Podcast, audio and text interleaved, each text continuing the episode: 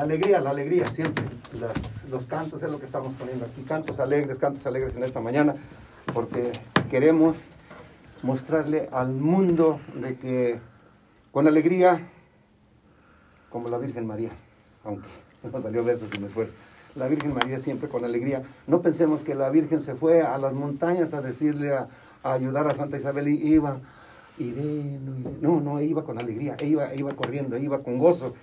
¿Por qué? Porque el Señor iba en ella, ella ya llevaba a Jesús en su vientre. Entonces, ¿cómo no era alegre? Ella, no, ella no viajó sola en esas montañas, ella iba acompañada de Jesús. Ya, la, ya Jesús iba en su vientre, entonces ella iba con alegría a compartir la buena nueva. Por eso en cuanto llega el, el, bebé en el vientre de, de su prima, brinca de gozo porque había llegado el Señor a la casa y el Espíritu del Señor hizo brincar, dice el Papa Francisco. María es la mujer que puede hacer que brinque tú, el que puede ah, traer la alegría a cualquier vientre de, los, de mujer y el corazón del hombre. Entonces nosotros la, la, queremos mucho, la admiramos por ese sí que dijo y esa alegría con la que ella corrió. Todo lo guardaba en su corazón porque ella ya había sido Ah, guiada, notificada por Dios de todo lo que iba a pasar. Bien, vamos con ustedes una vez más. Gracias, señor Alex. Muchas gracias, hermanos. En la fe, gracias por escuchar su ah, programa radial Ríos de Agua Viva. Perdón, estaba pensando en la Virgen María. estaba pensando en la Virgen. La verdad que ahorita usted me llevó Anoche, hermanos, yo estaba hincado mirando esta imagen, pidiéndole a la Virgen, Señora, por favor, dile a tu hijo que me dé las palabras que yo necesito. Mira, aquí está la imagen y es la que traje hoy conmigo, ¿verdad? Y aquí está también Juan Diego, ¿verdad? Esa es una devoción que pues sabemos que es la, la Virgen peregrina, ¿verdad? Pero siempre pensar en la Virgen, como usted dice, si nosotros acudimos a ella y le pedimos que sea nuestra intercesora, con Jesús ella lo puede hacer. ¿Quién más puede hablar con Jesús? Y si le dale las palabras a este pobre hombre que no ha dormido, son las 3 de la mañana. ya déjalo dormir, mañana tiene que dar la plática en la radio. Eh, gracias a Dios, ¿verdad? Pero miren, mis queridos hermanos, vamos a hablar sobre la fe todavía. Estamos en el, en el, en el, en el, en el punto de terminar en el, con esto de la fe, porque vamos a entrar después a lo que es nuestros testimonios. Digo nuestros testimonios porque también va a ser el de Jorge. ¿verdad? Le pedimos a Dios, pidan ustedes por favor oración ahorita a Dios que le dé las palabras y que le dé un corazón noble para que Él pueda expresar lo que trae dentro de su corazón para que ustedes puedan escuchar. Pero como les estaba diciendo, este, miren, este, estábamos hablando de cuando nuestra fe es sacudida por los problemas de, del día al día. No sé, mis queridos hermanos. Muchas veces nos preguntamos, Señor, dame paciencia para lidiar con mi hijo, el cual no quiere dejar las drogas. Señor, dame paciencia para lidiar con mi esposo o mi esposa que no quiere ir a la iglesia. Señor, dale, dame paciencia para lidiar con mi hermana o mi hermano, el cual tienen problemas y no se quieren acercar a la iglesia. ¿Verdad? Señor, dame paciencia o, dame la fe para, para seguir en esta caminada, para seguir confiando en ti, para que tú me guíes y seas ese, ese vínculo para llegar a las demás personas. ¿Verdad? Siempre, siempre nosotros estamos como de una manera u otra pidiéndole a Dios que nos fortalezca, que nos haga fuertes, para volver a Él. Pero ¿por qué? ¿Por qué nosotros le pedimos tanto a Dios para que nos fortalezca en la fe, George? Why is it? Why do we always go and ask God to, you know, make us strong and, you know, for us to deal with everyone else? Pero fíjate, pero fíjate, en veces, como dijo nuestro hermano Alex anteriormente, no lo pedimos por nosotros mismos, ¿verdad? O sea, no, como dice él, no nos miramos en ese espejo y no reflejamos en qué es las cosas que yo tengo que cambiar para que mi fe fortalezca y en vez de pedirle a Dios, yo hacer oración por el hermano. Well, I think because it's harder to ask for yourself Ajá. than it is to ask for somebody else. Because you yourself, you don't see nothing wrong with you. You think you're right all the time. So that's the reason why I think you should. Everybody thinks that it's harder to ask for yourself than it is for somebody else. But to touch on that, everybody is always like, oh, ask God, ask God, ask God. But how many people actually say, you know what? Now, instead of asking Him, I'm going to thank Him for everything He's given me. You know, because everybody's just, you know what? Let me ask, ask, ask, ask. No, I, I'm pretty sure not that many people, and they don't do, if they do do it, they don't do it often to where they say, you know what?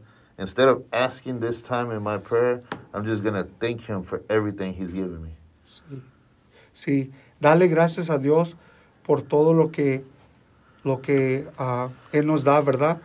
Usualmente es muy difícil que nosotros encuentremos algo mal en nosotros, porque siempre queremos ir a cambiar el mundo, pero siempre nos dicen los, las personas más sabias, nos dicen, empieza contigo primero, ¿verdad? Empieza contigo primero, empieza a cambiar tú. En vez de, de, de pedirle a la esposa que cambie, haz oración por ella. En vez de decir que el hijo que cambie, haz oración por él. No lo tienes que gritar a los cuatro vientos. Voy a hacer oración por ti, ¿eh? Cuando, cuando lo veas. Voy a hacer por, por pecador, voy a hacer oración por ti. No. Con simplemente, ¿no? Agarrarlo del brazo. Que, que ni se dé cuenta. George no quiere que ni lo toque. Este, sin que se dé cuenta el hermano o la hermana, tú le puedes hacer oración. ¿Verdad? no lo puedes, no tienes que gritar y decir las palabras en tu mente. Puedes hacer oración en este momento, ¿verdad? Y es lo que nosotros pedimos, ¿verdad? Cuando nosotros entregamos a nuestros hijos a Jesús a través del bautismo, nos pregunta la iglesia, ¿qué es lo que pides de, la iglesia? ¿Y qué es lo que le decimos? Fe.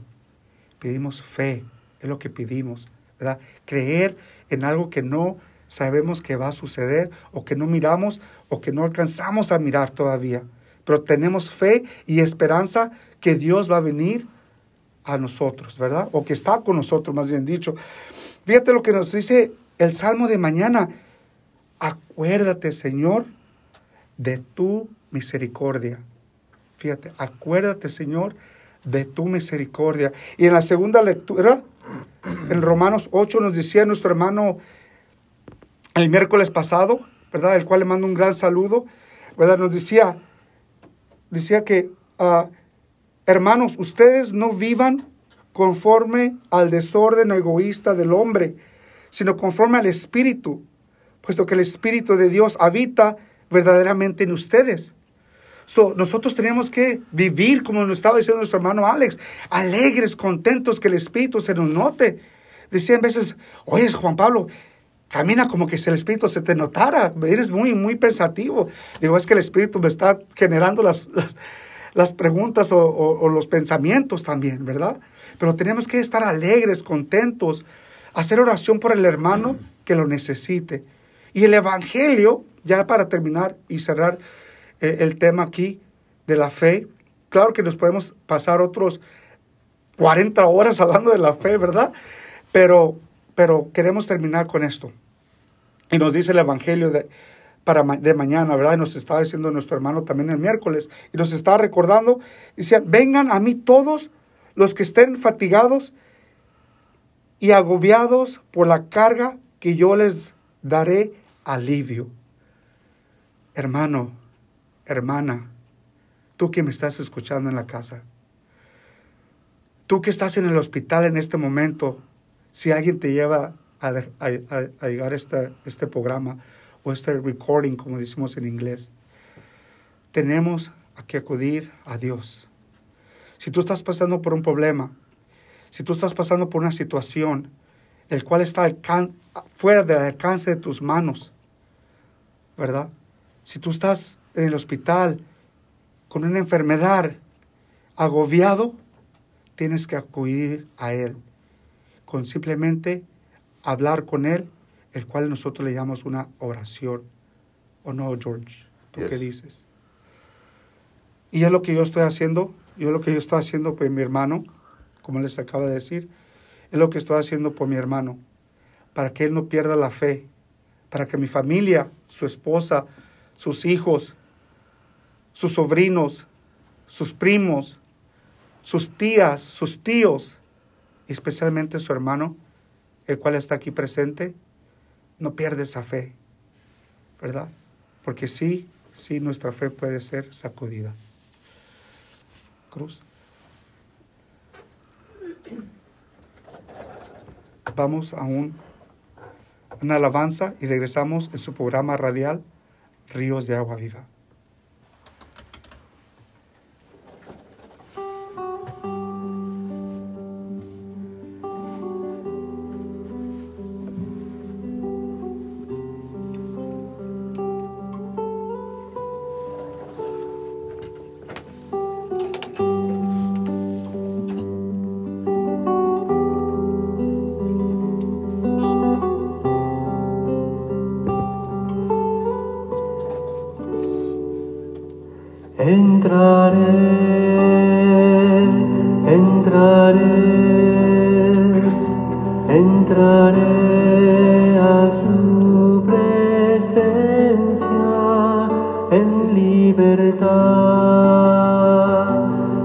Por su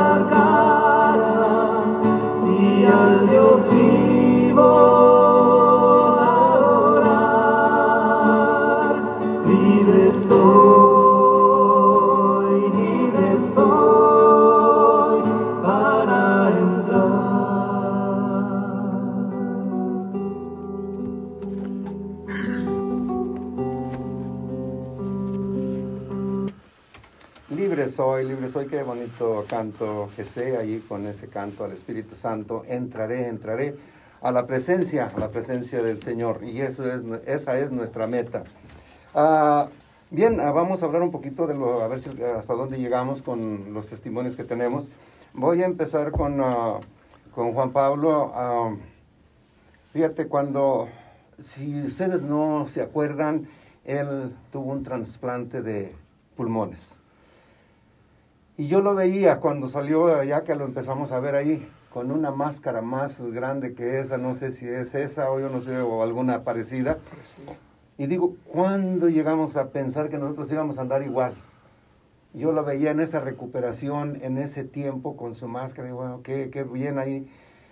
Vi tus pasos débiles cuando saliste del hospital, que ya empezaste a caminar, que te empezamos a ver ya acá en, en el pueblo de Dios. Y, y digo, ¿quién iba a pensar que un día juntos íbamos a estar compartiendo una máscara, cubiertos, como quien dice, casi todo nuestro rostro? Pero que el Señor te ha fortalecido y que en, aún con ese trasplante que te veo con una seguridad, no tienes temor de, de nada, estás con una seguridad en el Señor de que Él está protegiéndote y está contigo. Señor Alex, si yo sé de una persona que me puede sanar, si yo sé que de una persona o de un espíritu el cual me puede llegar a la verdad, es Dios, Amén. es nuestro Señor Jesucristo. ¿Por qué?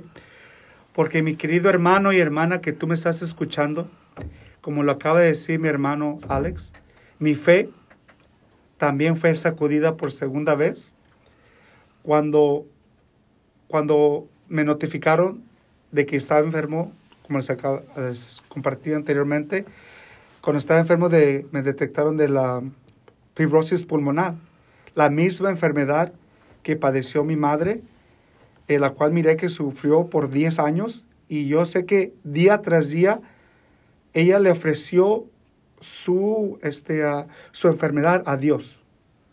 Su sufrimiento, yo la miraba, que ella leía su Biblia y decía, yo tengo que ofrecerle esto a Dios, ¿verdad? Entonces yo de ahí aprendí yo a qué es ofrecer tu sufrimiento, ¿verdad?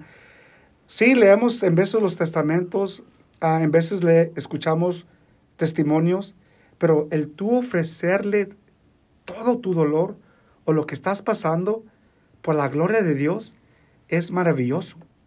Digo, ahí fue donde mi fe también fue sacudida.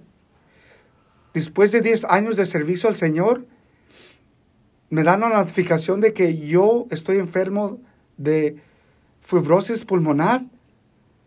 Sí, así como Job, mis queridos hermanos. Llegué, no, no maldecía a Dios, pero sí llegué a decir, Señor, ¿cómo me puede pasar esto a mí? Yo soy Juan Pablo. Yo soy tu ministro de Eucaristía. Perdón, ministro extraordinario de Eucaristía. ¿Cómo me puede pasar esto a mí?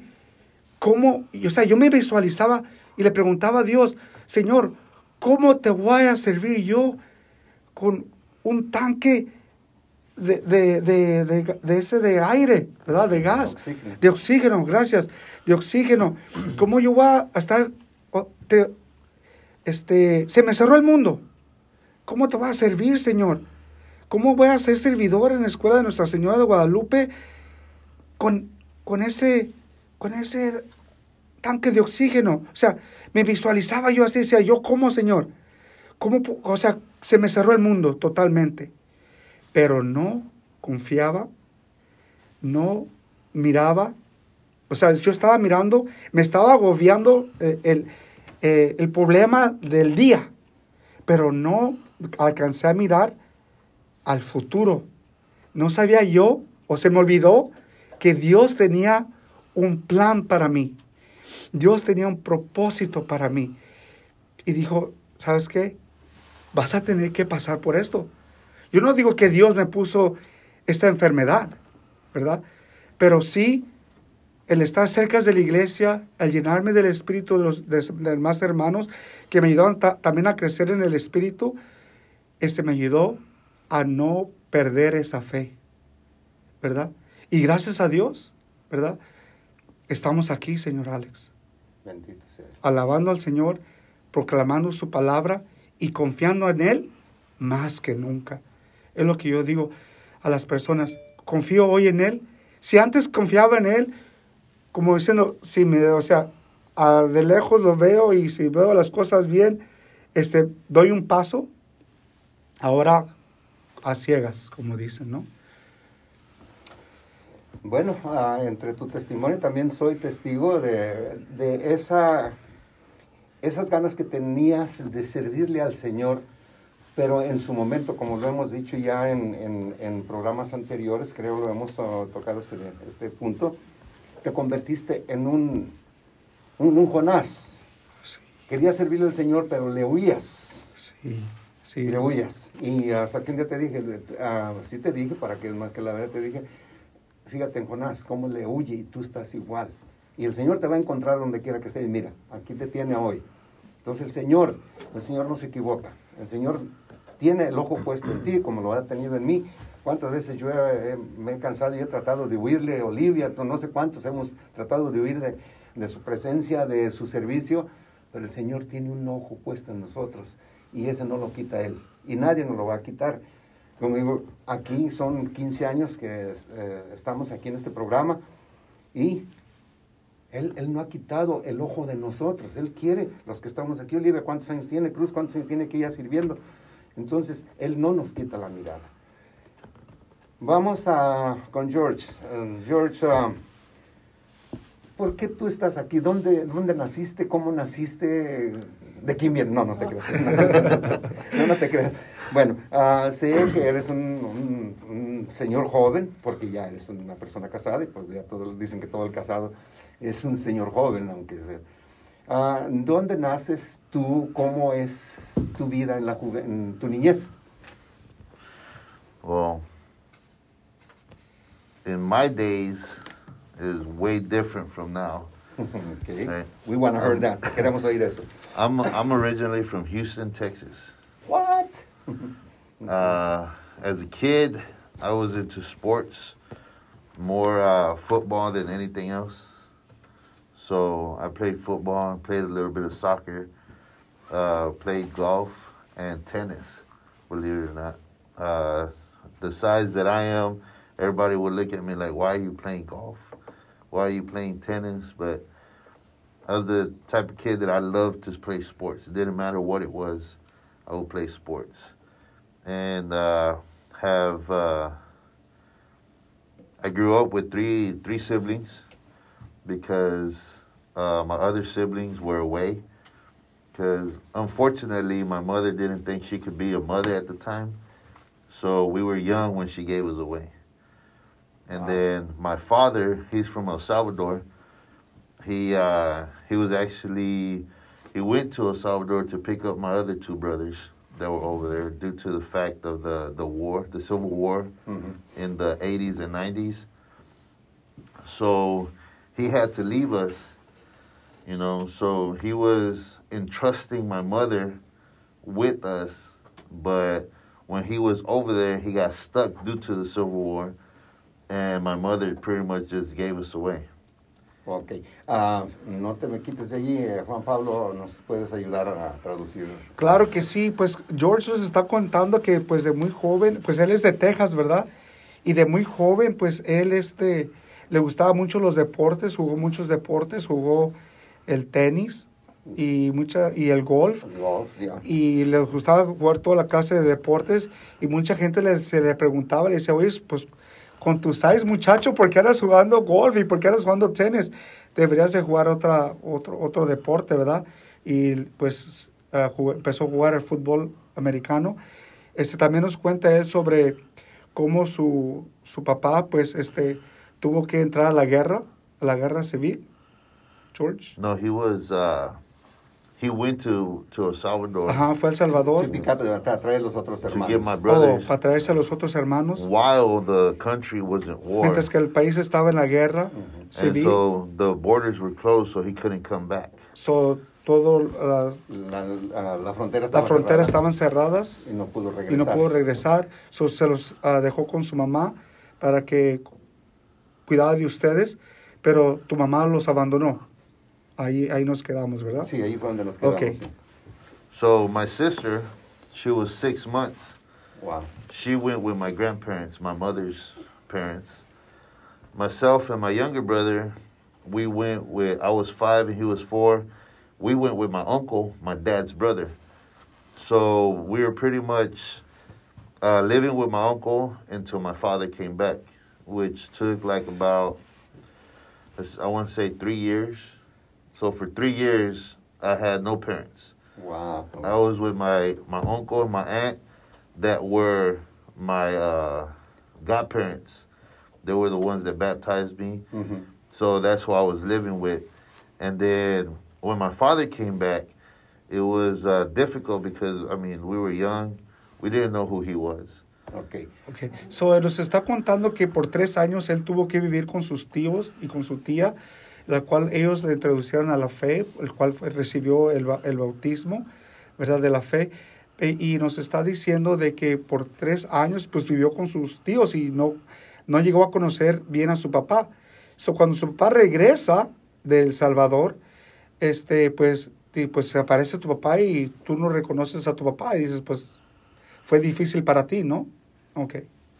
Yeah, it was it was very difficult because now he shows up again, and now I find out that I have two older brothers. The whole time I thought I was the oldest, but now I, I find out that I have two older brothers. Okay. So, in the midst of all that, I find out that my mother had done the same thing with another older brother. So I find out that I have three older brothers now, that I'm not the oldest. So, my brother that my mom also gave away was at six months as well, gave her to her parents. And I guess she just, she felt like she was still a teenager, didn't want to grow up. So I guess she was just having kids and then giving them away. Wow. So, al padecer, pues, ah, cuando su papá regresa del Salvador, él se encuentra con la noticia que tiene dos hermanos más grandes, mayor que él. Él todo el tiempo pensó que era era el hijo mayor, pero no nomás eso, sino también se encontró con, ah, con la verdad de que su mamá también tenía otro hermano, el cual era mayor que él. Y pues de todo este tiempo él pensó que él era el, el hijo mayor de todos, pero pues se encontró con la realidad. Y después él encontró, este, supo que su mamá, este, pues pensaba que era muy joven para tener hijos y pues regala, dio a regalar primero a su primer hijo, el cual es seis meses mayor que él, ¿verdad? Un año, perdón, y, y, y pues, este, ¿verdad? Porque pensaba que era muy joven, ¿verdad? Y entonces, George. So after that, we uh, we decided to start living. You know, we went back with my father. He started like coming to my uncle's house more and stuff, and then he's he's like, "Well, are you guys ready to come live with me? Because I'm your father." So it was a struggle, you know, living with the with my father because when he left, he pretty much lost everything, right? Because my mother just sold everything, gave it away, and just like got rid of everything. So when he came back, he struggled a little bit to get back on his feet, but he uh, he persevered and became a well-respected individual, and actually made a life for us. And he was real strict, and at that time, I was the type of person that I didn't like nobody tell. Well, you could say that I'm still that person. I don't like people telling me what to do, but at the same time, is uh, I guess I've learned from the mistakes that I made. You know, because I didn't listen to the people that were actually giving me advice. That I thought it wasn't advice. I thought you're just telling me because that's what you want. But it was actually advice. Now that I'm older and I see myself with my kids, it's like, well, okay, now I understand what you, everybody was trying to do. Ok, pues como dice él, al principio, pues se- cuando él se va a vivir con su papá, pues es muy fue muy difícil para ellos el adaptarse a, a, a la vida con su papá. Pues este, su pap- cuando su papá se va a El Salvador, su mamá vendió todas las cosas y pues le tomó tiempo, mucho tiempo a su papá, un poco de tiempo para ponerse otra vez, eh, para recuperarse pues eh, fin- financieramente. pero su papá se convirtió en una persona muy respetada en la comunidad y su papá de él era muy estricto, pero el problema con él, que él dice hoy en día que re- reconoce, es que pues a él, a las personas le querían dar consejos a él, pero él siempre miraba como que, no, tú no me estás diciendo eso porque tú quieres que yo haga lo que tú quieres que, que haga, ¿no? Pero no, no, no alcanzaba a mirar esos consejos que, que, que él recibía de juventud. Y como dice él, pues él siempre quería hacer lo que él quería y no quería que nadie lo mandara, ¿verdad? El cual es mucha de la juventud de hoy en día, ¿no? Pero pues ahí no quiero yo meterme en el diálogo de él, o sea, vamos. Ok, um, estamos un, un poquito acerca de la, del final. Uh, me llamó la atención cuando menciona de dónde viene, porque tengo dos hijas nacidas ahí en, en Houston. Eh, ahorita viven en Corpus, pero tengo dos nietas, que digo, dos nietas ah, ah, nacidas ahí. Son, mi hijo vive allá, está casado. Y, y, este, por eso me llamó la atención. Ahora, en tu trayectoria siempre, ah, pues siempre has estado a la expectativa, y eso nos pasa a nosotros, de que siempre estamos, ah, no me digas, no me dirijas, yo sé lo que estoy haciendo, y eso nos pasa a muchos, inclusive en el hogar. Por eso hablábamos el otro día, desde estar conectados en la fe, tanto el esposo como la esposa, y no decir, no, yo lo sé, o tú no lo sabes. O sea, siempre estar conectados. Que la fe no sea, no nos separe. Que, que la fe que, que yo estoy conociendo a través de la palabra de Dios, a través de la misa. Ayer hablaba con una nieta y ella me, me, me hizo muchas preguntas y me habló del aburrimiento de la misa. Digo, ¿por qué nos aburre la misa?